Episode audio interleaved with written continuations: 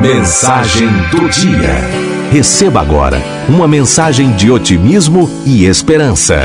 Mensagem do dia. A saudade de quem já morreu. Viviane Batistella. Quem sente sabe. A saudade é presença. A saudade permanece. É o que fica quando a dor se vai, a revolta se vai. Saudade não morre.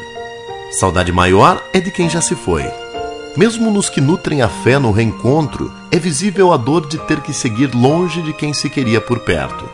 A dor de perder quem nos é querido pela astutação da morte deixa em todos nós a marca da saudade. Quando a morte ocorre, experimentamos a forte dor e a sensação de termos perdido o chão, perdido as raízes e estarmos então soltos no mundo. A falta do outro bagunça e desestrutura. Sofremos muito e então vem o luto.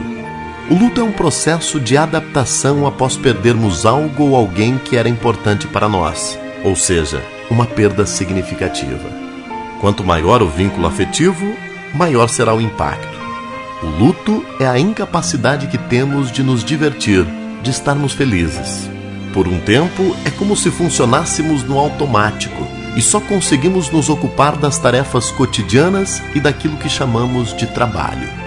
Quanto mais repentina é a ação da morte, mais é exigido de nós. Muitos se vão aos poucos, vão adoecendo e partindo lentamente, dando-nos assim tempo de assimilar e digerir a difícil realidade. Na contramão, a situação nas quais somos pegos de surpresa pela partida repentina de quem estava ali ontem, jovem, cheio de vida. A morte exige muito de nós, exige muita coragem o que fazer então quando ela nos encontra e leva de nós quem amamos?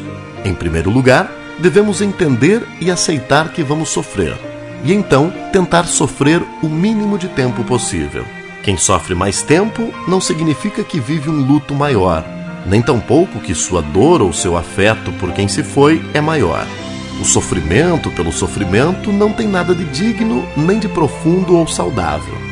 O sofrer não pode ser alimentado e deve ser superado com a capacidade de cair e se levantar o mais breve possível. Superar a dor, superar o luto, deve ser sempre o nosso objetivo, aprendendo sempre. A dor sempre nos ensina muito e ela é inevitável. Talvez a maior dor que o ser humano pode vivenciar é a dor da perda de um filho. E então, onde conseguir motivação, força para superar algo tão penoso assim? Acredito que a ternura e a fé hão de ser ainda maior e que não há nada a fazer a não ser superar e seguir. Negar, agredir, deprimir-se, desistir, nenhuma dessas alternativas funciona. O fim de tudo é sempre a aceitação, e há vários caminhos para se chegar a ela. O caminho pode estar em um livro, na fé, nas relações afetivas, na caridade ou em qualquer lugar. Ele existe e nós o chamamos de motivação. Cabe a cada um descobrir o que lhe motiva, o que lhe faz vivo e lhe dá força, combustível para seguir.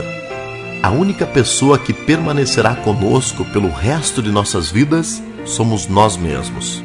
Por isso precisamos tanto que cada um de nós tenha uma ótima relação consigo mesmo. É importante que nos bastemos e que possamos nos carregar no colo, que possamos jogar no nosso próprio time que nos amemos a ponto de cuidar de nós mesmos e das nossas feridas.